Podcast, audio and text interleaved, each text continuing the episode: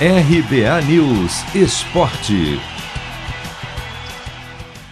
Flamengo é mais um brasileiro garantido nas quartas de final da Libertadores. Ontem, o rubro-negro precisava apenas de um empate no Mané em Brasília, no duelo de volta das oitavas, para confirmar a classificação.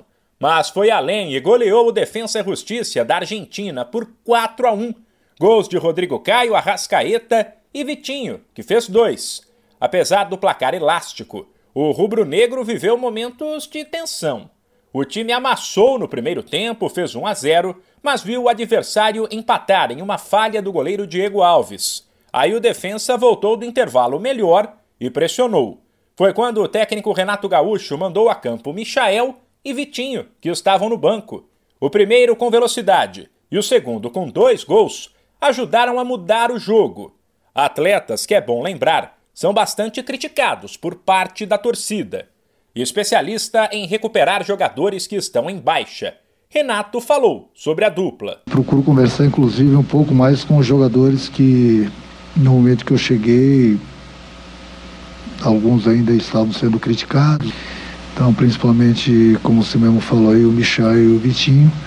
Então é importante, é importante o, jogo, o treinador conversar com eles, passar confiança, procurar ver o que está acontecendo com eles e procurar em todos os sentidos melhorar os jogadores. Com três vitórias em três jogos pelo Flamengo, Renato ainda falou sobre o papel dele nessa boa fase do time e disse que sempre busca conciliar o trabalho tático com o de entender os jogadores para tirar o melhor de cada um. As duas coisas, né?